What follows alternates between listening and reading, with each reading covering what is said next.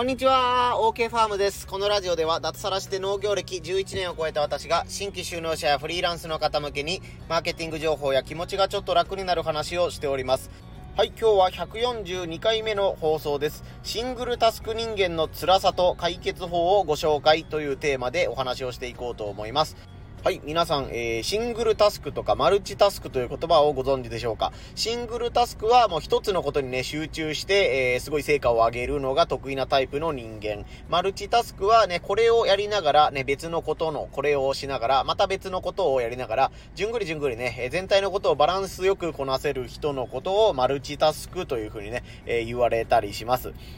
まあ一概には言えないんですけども、男性の方がシングルタスク型が多くて、女性の方がマルチタスクが得意な人が多いのではないかというふうにね、言われている話は聞いたことがあります。まあまたマルチタスクっていうのはあのね、あの仕事だけに限らず、えー、仕事をしながら、えー、育児もしながら、家事をしながらとかね、買い物に途中行きながらみたいな感じで、仕事プラスね、仕事以外のことという意味でもマルチタスクというふうに言われることもあります。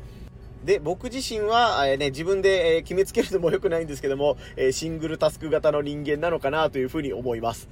僕は今はごぼう専門農家ということで、年間通してごぼうしか作っていないという農家になるんですけども、以前はね、白菜も作って、ネギも作って、さつまいもも作って、ごぼうも作ってみたいな感じで、複数の野菜をね、まあ、5から10種類ぐらい作っていた時期があるんですけども、やっぱりあの、このごぼうの収穫をしながら、ね、あの、この白菜の種まきの準備もして、みたいなことをやるのが、どうもね、苦手なたちだったので、えー、ね、ごぼう1本というね、シングルにすることによって、えー、だいぶ効率が良くなったかなとかね、ミスが減ったかなとというふうに思うこともあります。また、その一方で、最近はごぼう災害以外にも、えー、ドローンを使ってね、農薬散布のお手伝いをしています。えー、ね、あの、依頼を受けて、えー、その別のお米農家さんのところに行って、え夏の農薬散布をね、あの、この畑、田んぼをやってくださいっていうことで、そこをやってもらって、まあ、そこで、え作業代みたいなことね、お金をいただいているんですけども、これもある意味マルチタスクですよね。ごぼう栽培をしながら、全然別のね、あの、ドローンの仕事というのをやるというのもマルチタスクです。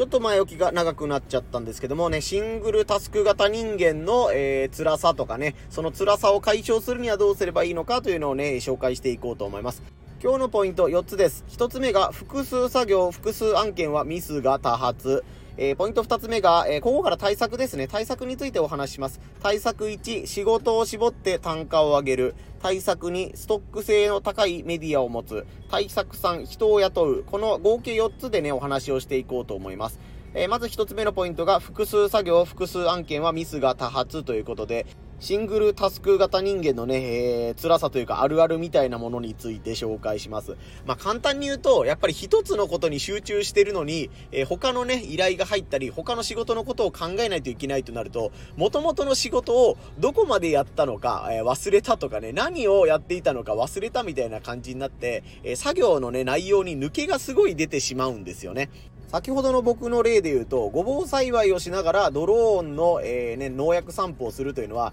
全く全然別ジャンルのことをやっているということになります。すると、ごぼう栽培でね、7月末までにこの種まきを終わらせて草取りをしないといけないなという計画を立てていても、そこにね、突発的にというか、まあ予定はあらかじめ言われてるんですけども、えー、ね、ドローンの日程が7月何日と何日と何日に入ってますのでお願いしますというのが聞いたら、ね、そっちの日程も考えながら、ごぼうの、えー、生育の方も確認しないといけないということになります。で、まあ、すべてね、スケジュール通りこなすのが理想なんですけども、やっぱり天気の兼ね合いがあったり、ね、雨があったり、風が吹いたりするので、えー、当初の予定よりドローンの日程が前倒しになりましたとか、ちょっと1日後ろにずらしてください、みたいなことがあったりとか、もうこの、今のね、本当に猛暑なので、えー、ここまでに草取りを終わらせたいなとか、草刈りをしておかないといけないなと思ったのに、さすがにこの暑さはやばいということで、日中は作業をしない方がいいよねということになると、えー、今日は10の作業をしたかったのに、6とか7とかしかできなかったよねという風なことも、えー、よくある話です。そうなった時にね、シングルタスク型っていうのは、本当にどっちのことをやればいいのかわからないみたいなね、パニックってくると、えー、どちらかしかできなかったり、ね、あのー、目移りするがあまり、どっちもできなかったりみたいな、えー、ことによく陥りがちです。まあ僕の場合は、まあ幸福か不幸か、その、ドローンのね、農薬散布という仕事はね、お客さんがあってね、明らかにそれをやらないと、ね、あのクレームが入ってしまうので、そっちに一時的に集中してしまう感じですね。なので、ドローンの方は仕事を落とし落としたりとか失敗することはないんですけども、それにつられてというか、そっちに意識が集中しすぎて、結果的にそのごぼう栽培とかがね、えー、遅れたりとか、当初はここまでやらないといけないのに遅れちゃったりみたいなことが起こり得ます。まあ同じように、まあね、ケースはいろいろなんですけど、ごぼう栽培をしながらね、確定申告の作業をしないといけないとか、年末に向けてね、あの、いつもはないんだけども、こういう特殊なことをしないといけないとか、ね、地域のお祭りがあってみたいなことがあると、やっぱりね、あの、他の人のことを優先しようと思うがあまり、え、自分の本業であるごぼう栽培がうまくいかなかったっていうことがね、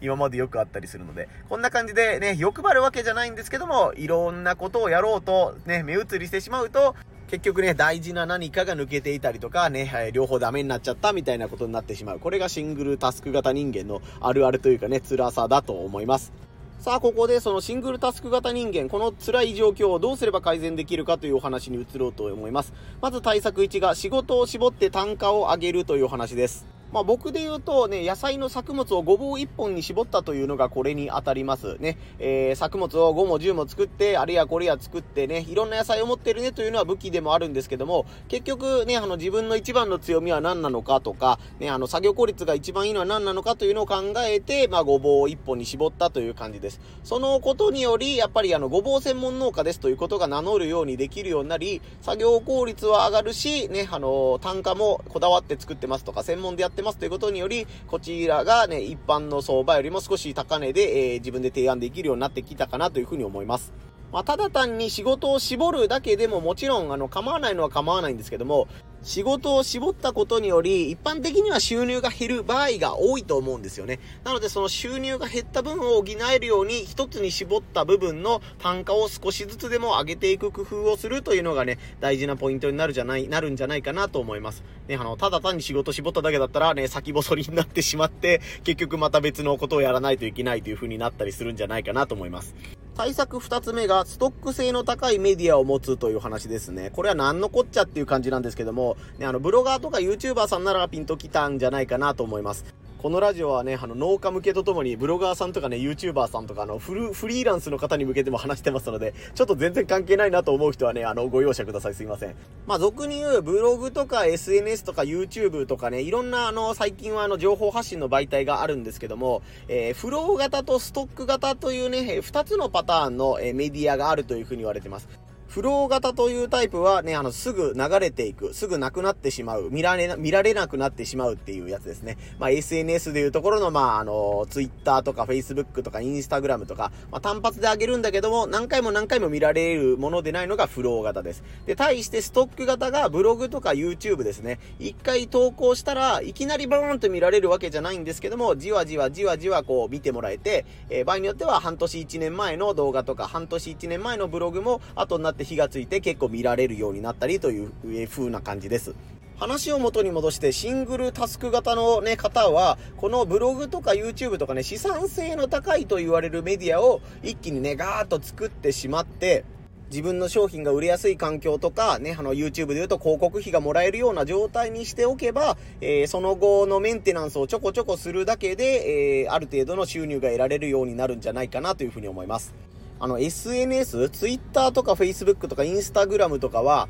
あのー、コツコツ地味に続けることによって、こう、ファンが増えたりとかね、えー、お金に結びつくんですけども、途中でね、やっぱり一旦途切れてしまうと、積み上げたものが無駄になってしまうパターンが結構あるんですよね。気が向いた時だけ投稿しますとかね、気が向いた時だけ写真を見せますみたいなことをやって、もちろんそれは無駄ではないんですけども、毎日ね、投稿して、いつも必ずそこにいるみたいなポジションが築けたらね、ファンがどんどん増えていきやすいんですけども、いつ来るかわからないみたいなね、気分が乗った時だけみたいなやり方だと、ファンに認知してもらいにくいみたいな感じですよね。これがブログとか YouTube とかになると、まあ Google 検索とか YouTube 検索とかで、えー、放置しててもこう人が集まってくるという仕組みが作りやすいので、シングルタスク型の人はもうコツコツ続けるよりも、ストック性の高いメディアを持ってガツンとね、一気に、えやっておく方が、えー、トータルで見たら、えー、後々のね、戦略が広がるんじゃないかなというふうに思います。ちょっとね、若干マニアックな話になっちゃったんですけども、これが対策2つ目、ストック性の高いメディアを持つというお話でした。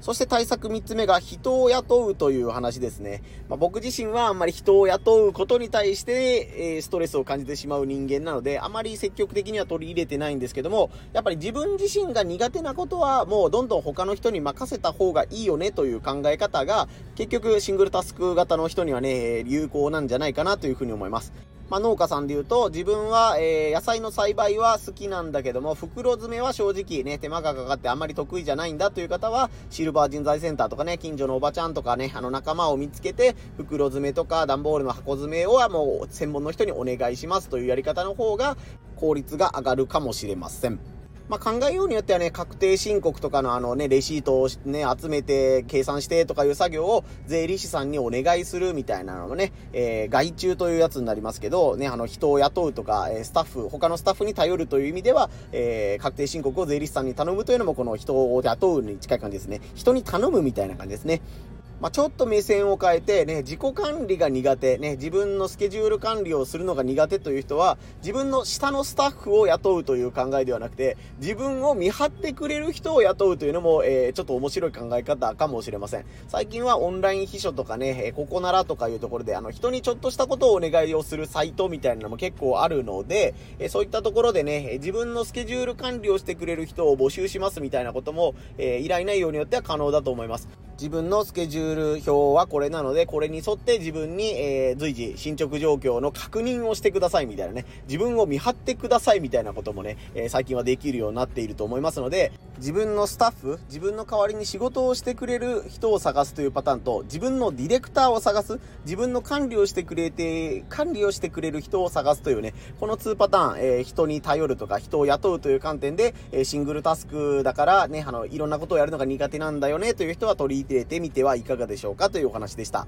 はい、ということで今日はシングルタスク型人間の、えー、辛さと解決法を紹介ということでね、お話しさせてもらいました。一つ目の対策がね、仕事を絞って単価を上げる。二つ目の対策がストック性の高いメディアを持つ。対策三つ目が人を雇ったり人に頼むというお話でした。